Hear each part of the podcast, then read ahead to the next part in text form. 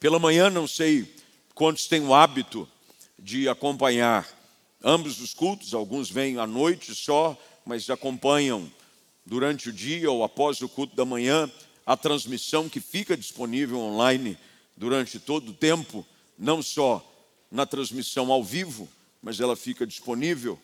Eu, pela manhã, voltei os nossos olhos para uma outra carta do apóstolo Paulo, à igreja em Filipos, aonde Paulo escreve sobre a sua preocupação de cumprir sobre a sua vida, mais do que o trabalho em si, o propósito de Deus, que era tornar-se alguém à semelhança de Cristo. O apóstolo Paulo era um homem extremamente determinado e focado naquilo que Deus o havia chamado a fazer. E num tempo como esse, num tempo onde nós temos desafios diante de nós, todo novo ano, toda nova empreitada, ela reserva para nós grandes desafios. O apóstolo Paulo nos ajuda a olhar para esse tempo, que é o ano de 2023, sobre a perspectiva de como enfrentá-los e como não apenas vencê-los, mas usar as vitórias como uma oportunidade maior de trazer glória ao nome do Senhor.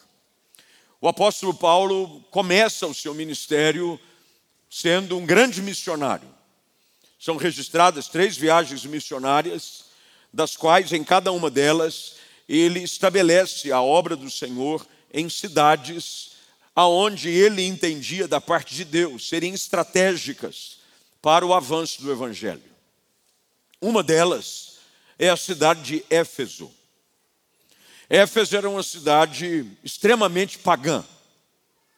Havia uma deusa chamada Artemis, uma deusa grega, a qual havia uma grande devoção por parte da cidade, na qual inclusive havia um grande templo. E muitas pessoas viviam debaixo dessa fé, uma fé totalmente improdutiva, uma fé idólatra, mas que era fruto da influência religiosa naquela cidade.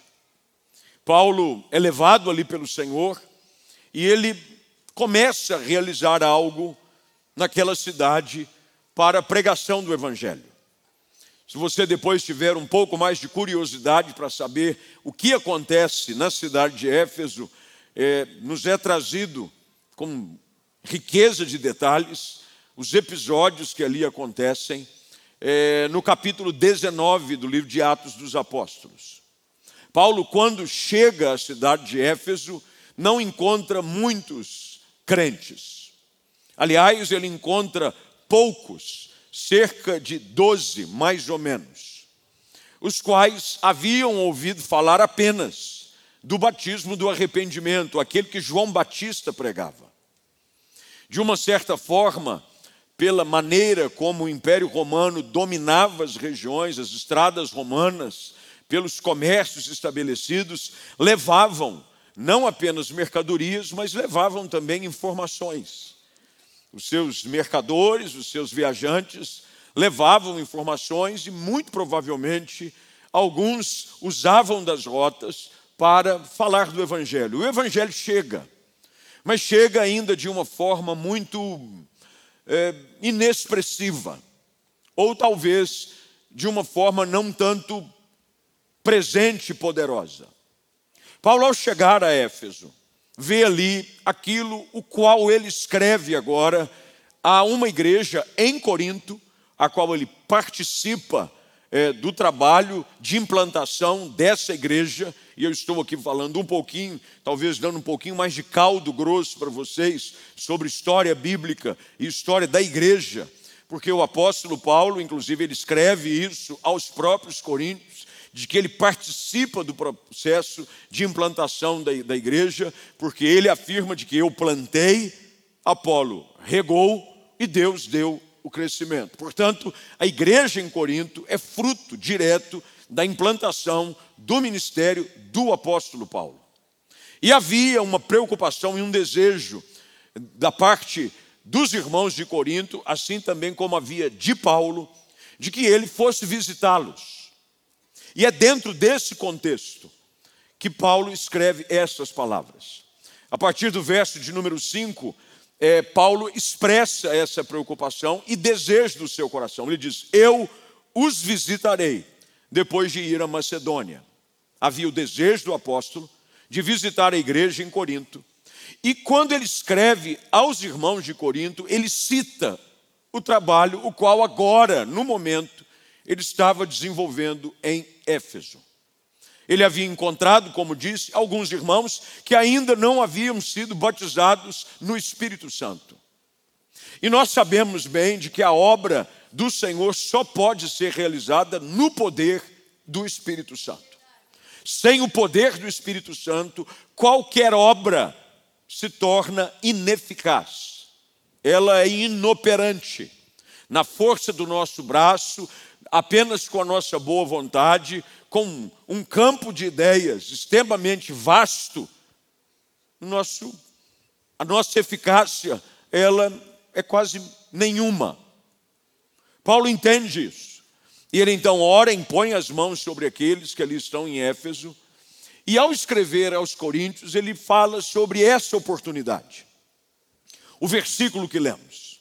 Ele diz: Olha, há uma porta inteiramente aberta para realizar um grande trabalho aqui. É esse o texto que ele lê e nós, que ele escreve e nós lemos. Este aqui é Éfeso. E dizendo, aqui em Éfeso há uma porta inteiramente aberta. Agora olha que coisa interessante. Quando nós lemos o texto de Atos capítulo 19, nós vamos enxergar de que sobre a ótica humana não havia tanta facilidade assim. É fato de que Deus usa Paulo e através da vida dele sinais são operados. Quando você lê o texto de Atos 19, você vê a eficácia do poder do Espírito Santo. Ele gasta dois meses ensinando é, um grupo de pessoas, e logo em seguida, o texto de Atos 19 diz que ele gasta mais dois anos na cidade de Éfeso. Quando, a partir do verso de número 23, Atos 19, verso 23, começa a surgir uma grande oposição. Um ourives de nome Demétrio, Demétrio, começa a se preocupar com o avanço do evangelho na cidade de Éfeso. Por quê?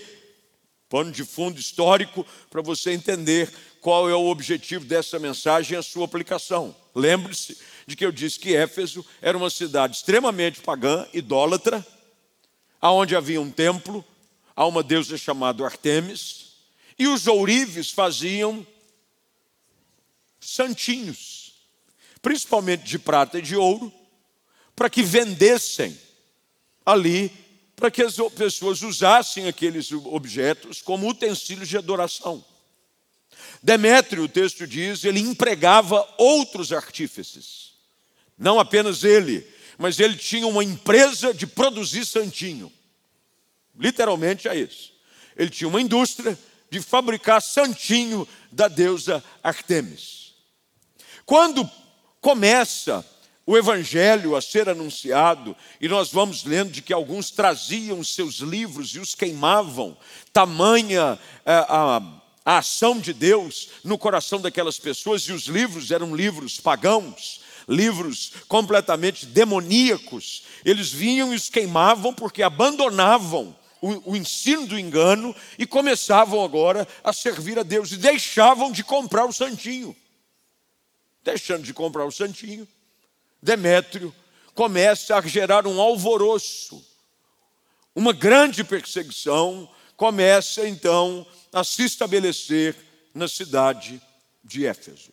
Fiz questão de dar esse pano de fundo, porque esse texto que eu quero aplicar não faz sentido algum sem você entender qual é o contexto no qual Paulo escreve e de onde ele está escrevendo exatamente essas palavras à igreja em Corinto. Portanto, quando Paulo escreve sobre uma porta, portas são lugares de acesso. Portas são locais de passagem. Normalmente conectam ambientes diferentes. Paulo está agora enxergando sobre a luz daquilo que Deus havia o chamado a fazer, de que a cidade de Éfeso e as conexões que ele havia estabelecido nada mais eram do que uma porta aberta de Deus para um trabalho o qual ele precisava realizar ali. Olhando para essa história do apóstolo Paulo e trazendo ela para os nossos dias, para a nossa vida, eu quero desafiar você a enxergar sobre uma ótica bastante particular e pessoal quais são as oportunidades que Deus hoje nos dá com as portas que Ele tem aberto diante de nós. Talvez nos dias que nós temos vivido, e eu digo dentro do contexto no qual nós nos encontramos, Brasil, acima de tudo, por mais que haja pessoas que nos acompanham em outros países, mas a maioria que eu vejo são países livres, porque os países livres sequer te dão acesso à pregação pública do Evangelho. Esses países se consideram, e o contexto onde nós nos encontramos hoje, é uma grande porta que Deus tem nos aberto. Se algo que a pandemia é, nos ajudou como igreja foi identificar novas portas de oportunidade e a nova versão internacional para esse texto, e eu fiz questão aqui de colocar, diz que era uma porta ampla e promissora.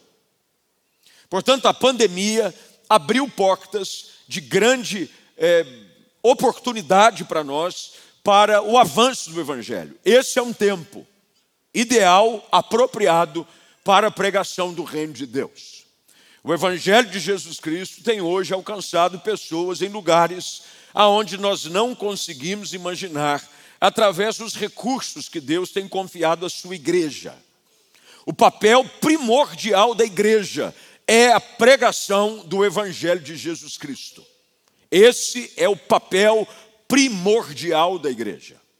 Mas ele não é um papel que é resumido apenas ao púlpito da igreja. Ele é um papel que também é compartilhado com cada um dos membros da igreja. Porque a igreja não é o prédio, a igreja não é o pastor. A igreja é o conjunto de membros que compõem o corpo de Jesus Cristo. Portanto, o nosso papel é a pregação do Evangelho. As portas que Deus tem aberto para nós são quase que incalculáveis. O apóstolo Paulo faz questão de dizer de que essa porta está inteiramente aberta. Portanto, ao olhar para esse texto, e ao olhar para a realidade que o apóstolo Paulo compartilha com os irmãos de Corinto, eu faço questão nessa noite de encorajar você a olhar para as portas que Deus tem aberto para a sua vida. Portas para que o avanço do reino de Deus possa entrar. Deus abre portas de oportunidades para nós. Um novo ano é uma porta de oportunidade. Você Conviver na família onde Deus te colocou é uma porta de oportunidade. Você ser talvez o primeiro dos convertidos na sua casa é uma grande porta de oportunidade.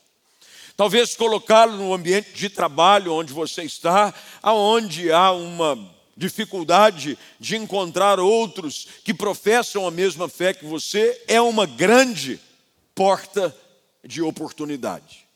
Portanto, sobre a leitura do apóstolo Paulo, todas as portas que se abrem diante de nós são uma grande oportunidade para a pregação do Evangelho de Cristo Jesus.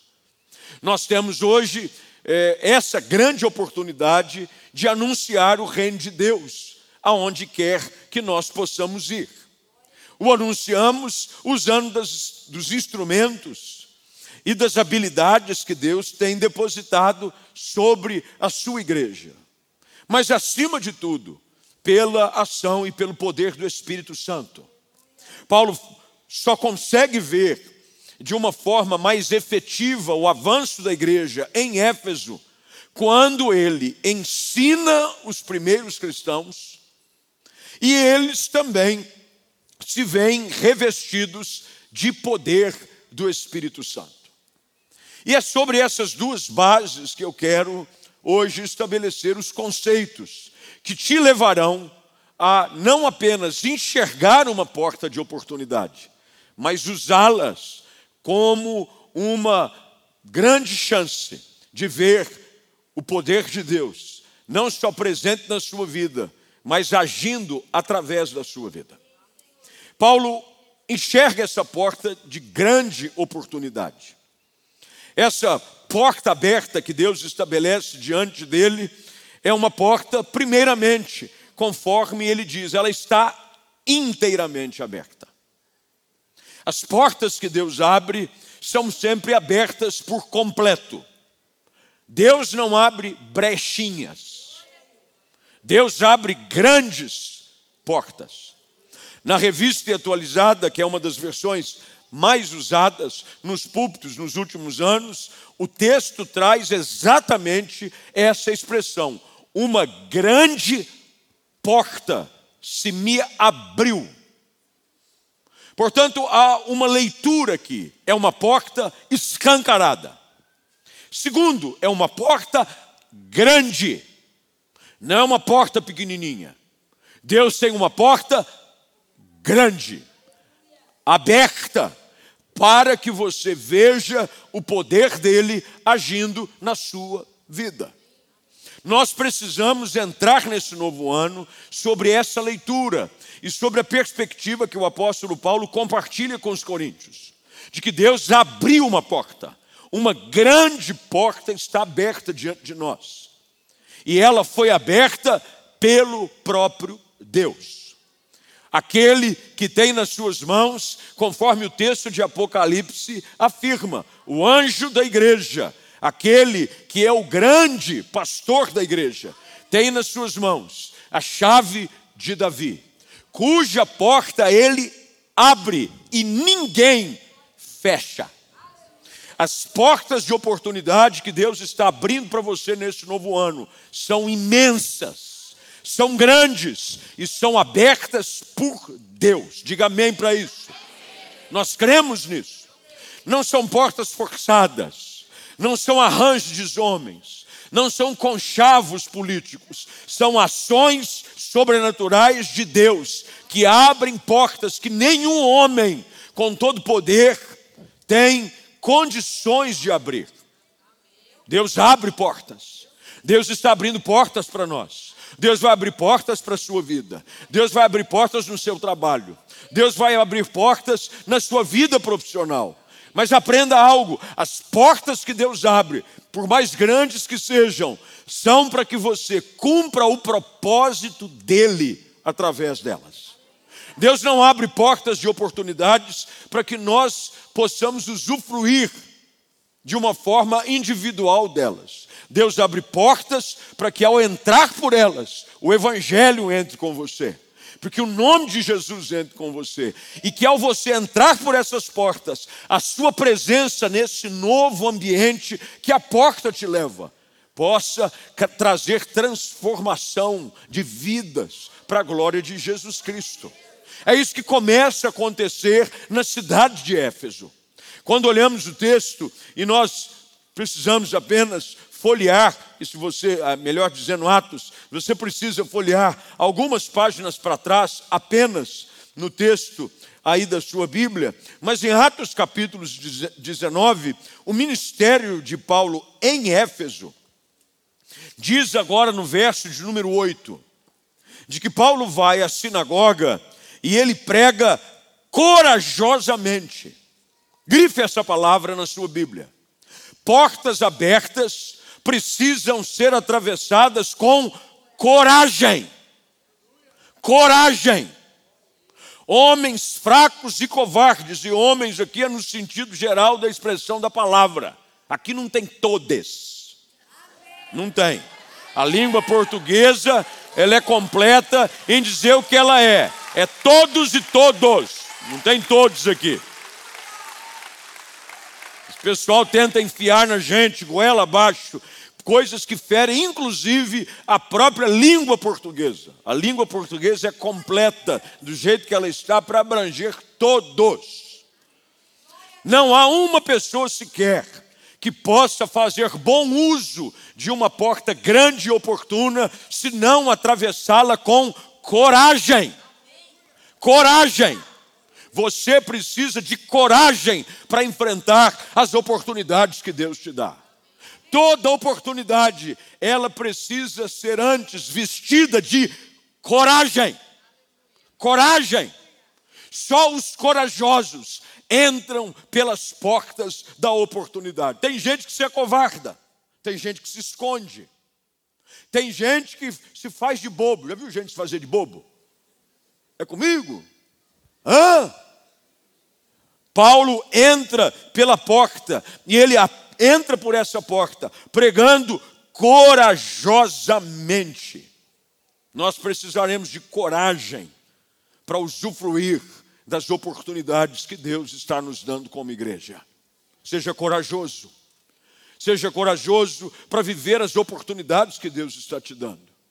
Haverão situações em que portas serão escancaradas diante de você, seja para uma área da sua vida ou para outra.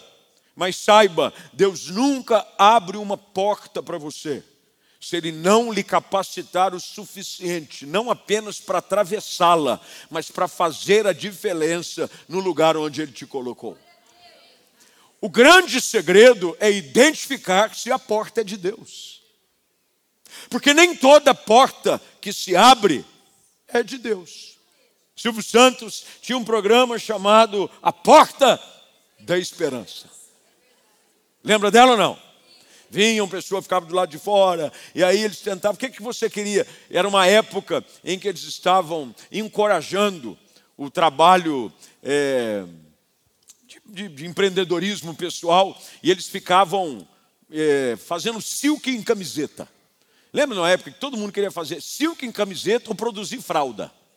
Aí ele dava máquina para fazer silk em camiseta e máquina para fazer fralda. Aí o pessoal ficava, qual que é o teu sonho? Meu sonho é ter uma máquina de silcar camiseta. Silcar camiseta é quando você coloca estampa na camiseta. Você compra uma camiseta branca, a máquina faz e você adesiva ou coloca qualquer que seja o silk.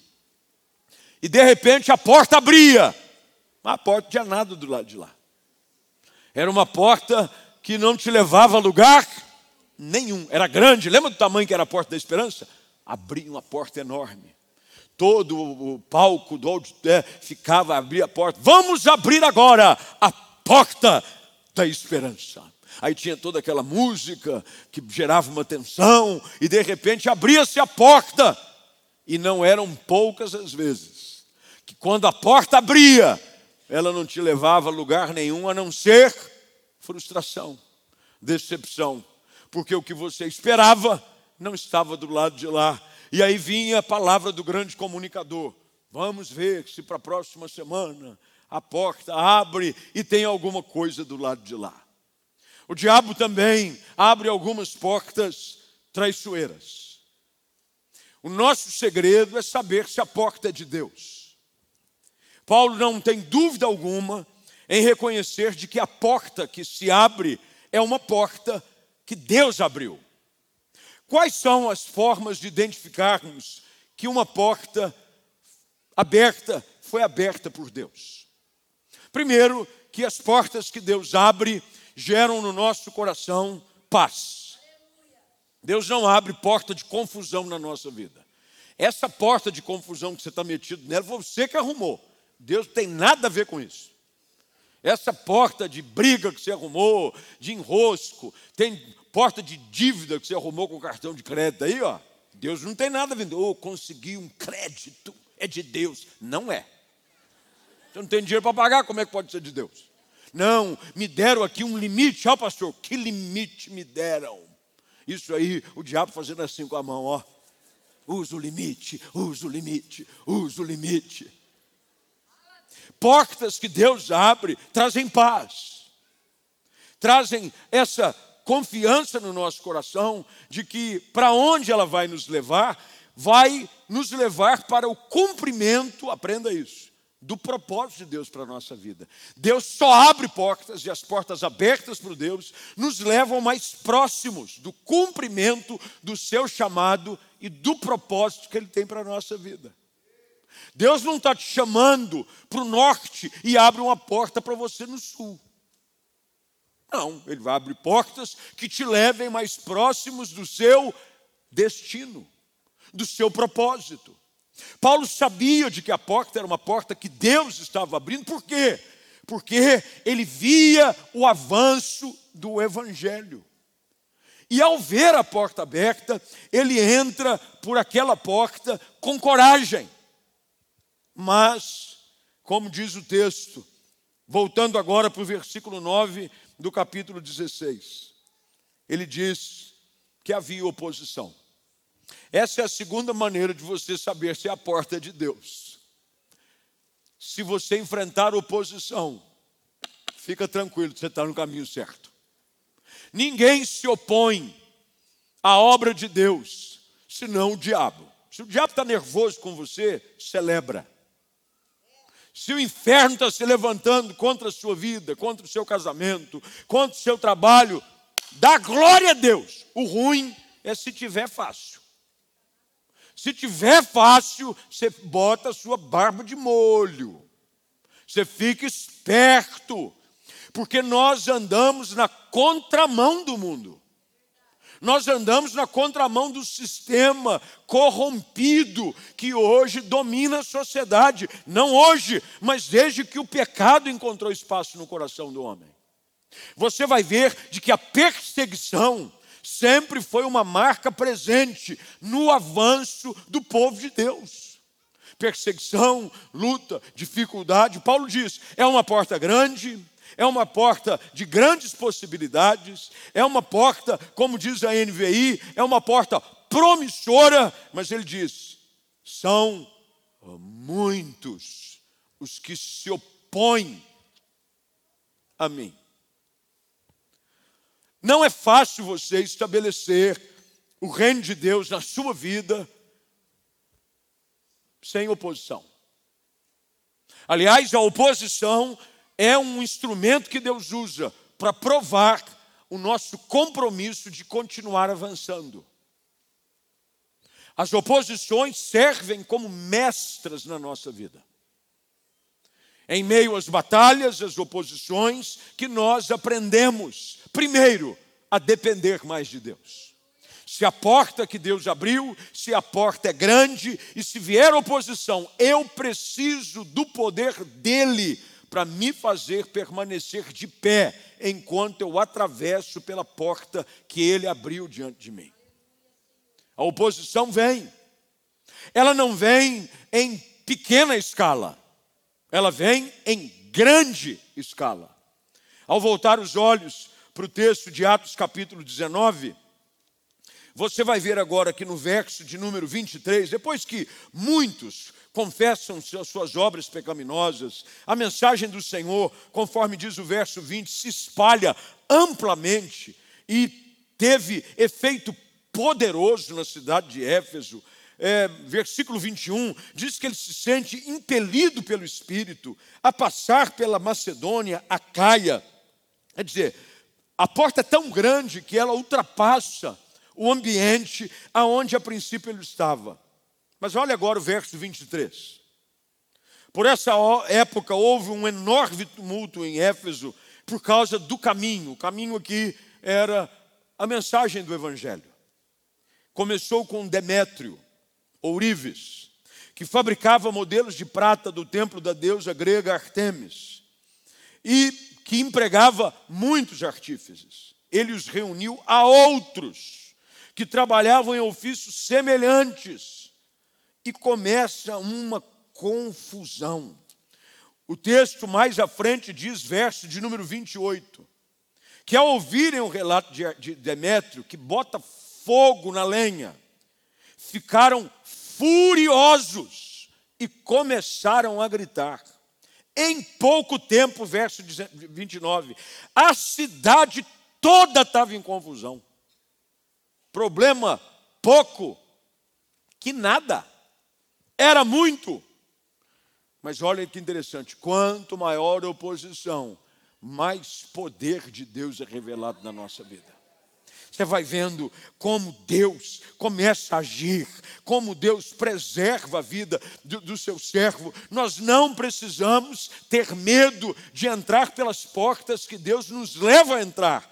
Primeiro, porque Ele nos garante, porque Ele nos protege, Ele nos dá coragem, impetuosidade, Ele nos dá ousadia para continuar e nenhuma arma forjada contra nós prospera quando você está entrando pelas portas que Deus abriu para você. Você tem que entrar pelas portas que Deus abriu. Se Ele abriu, Ele te garante. Ele te garante, Ele te sustenta. É certo que te guarda aquele que é o guarda de Israel. Ele te guarda, ele te sustenta. Você vai ver de que por mais que houvesse tumulto em toda a cidade, nada acontece com a vida do apóstolo Paulo. Pelo contrário, ele ali sai ainda é, livre, apesar de, no verso de número 40, já no final do capítulo 19, ele correndo o risco de ser acusado de provocar desordem pois não há motivo para este tumulto. E se exigirem de nós uma implicação, não teremos o que dizer. Ele os despediu e a multidão se despertou, se dispersou. A Bíblia diz que Deus deu a ele algo que nós precisamos ter quando as portas se abrem e quando a oposição surge: sabedoria. Não adianta você entrar pela porta sem sabedoria de Deus. Deus vai abrir a porta e vai te dar a sabedoria para dizer as coisas certas, na hora certa, para as pessoas corretas, para que a porta que se abre continue aberta. Você vê o que acontece, depois vale a pena você ler o que acontece em Éfeso. E a carta que o apóstolo mais à frente escreve agora aos Efésios você vai vendo como a porta que Deus abre se torna uma porta de oportunidades para a vida do apóstolo. Pastor, mas o que isso tem a ver com a minha vida? Tem tudo a ver com a sua vida. Deus quer que você entre nesse novo ano pelas portas que Ele abriu, não pelas portas que você está tentando abrir. Primeiro lugar, anote isso, grave e jamais se esqueça. Esteja atento e extremamente perceptível as portas que Deus está abrindo para você. Segundo, se Deus abrir a porta, não tenha medo de entrar por ela. Deus vai te dar coragem, intrepidez e sabedoria para usar a grande oportunidade que Ele está te, te dando, para levá-lo aonde você precisa chegar, para cumprir o propósito que Ele quer cumprir na sua vida. Não há uma pessoa sequer que tenha chegado a um lugar de destaque. E não há como dizer de que Paulo não chega a esse lugar de destaque. No seu ministério, ele se torna o grande referencial de plantador de igreja, de formador de pastores, de discipulador. Paulo, ele divide o início da igreja de uma forma muito clara com a sua participação. É Paulo quem explica a igreja, é Paulo quem explica a doutrina à igreja, é Paulo quem leva o evangelho além dos limites de onde os primeiros apóstolos haviam conseguido fazer com que ela chegasse. Mas tudo isso é uma percepção clara que ele tem de que a porta que Deus abriu deve ser utilizada com coragem, com sabedoria e com todo discernimento. Paulo chega em meio às suas buscas de chegar a um lugar desejoso. Há um texto nas Escrituras de que diz que o apóstolo Paulo havia planejado no seu coração chegar a uma cidade chamada Bitínia. Um nome bonito, Bitínia. Havia planos. Ele estava com o seu comitê de missões e evangelismo formado ele era o líder do grupo. Até que numa noite, Deus o visita em sonho. Paulo estava com uma direção clara, ele entendia: Eu creio que se for nessa direção, o propósito é bom. Eu vou pregar o Evangelho, eu vou anunciar aos perdidos que há esperança de uma nova vida em Jesus. Mas numa noite em sonho, Deus visita o apóstolo. E a visão que ele tem é de um jovem macedônio, dizendo que ele deveria partir para a Macedônia para ajudá-los. Ele entende de que era uma direção de Deus para a sua vida. E a primeira das portas que Paulo julgava ser a ideal, não era nada mais do que um desejo válido do seu coração, mas não era a porta ideal de Deus para a sua vida. O que eu quero terminar nessa noite fazendo com que você entenda é de que se você estiver com a sua percepção aguçada, à luz da palavra e sobre a direção do Espírito Santo, Deus não vai permitir com que você siga a direção do seu coração, mas Deus te dará clareza de entendimento, para que, se necessário for, você enxergue com nitidez qual é a direção e as correções de curso que Ele quer dar para a sua vida. Deus quer falar com sua igreja, Deus vai falar com pais de família, Deus vai falar com empresários, Deus vai falar com estudantes, Deus vai falar com jovens, com moços e moças, pessoas que estão com sonhos e projetos, e talvez a sua porta seja até uma porta boa, seja uma porta bonita, o ideal seja válido, mas o que eu quero que você entenda é de que vale a pena você permanecer com o seu coração sensível à voz do Espírito Santo, porque no tempo certo ele vai te apontar a direção certa, e na direção que Deus te colocar, ele abrirá uma grande e oportuna porta a qual você não somente passará por ela, mas você passará e viverá as maravilhas de Deus naquele lugar. É por isso que nós estamos declarando e profetizando para você neste novo ano que há portas enormes de Deus sendo abertas. Abra os teus olhos para perceber. Deus vai colocar pessoas certas, Deus vai tirar as pessoas erradas. Deus vai colocar diante de você um caminho no meio de um deserto, para que você veja a oportunidade. Não se assuste com a oposição, não se assuste com a dificuldade. Deus vai lhe dar fé, Deus vai lhe dar autoridade, Deus vai lhe dar a unção necessária para que você ao entrar naquele lugar, seja um instrumento poderoso nas mãos do Senhor. E você veja a glória dele sendo revelada na sua vida, para a glória do nome de Jesus Cristo. Você pode dizer amém para isso?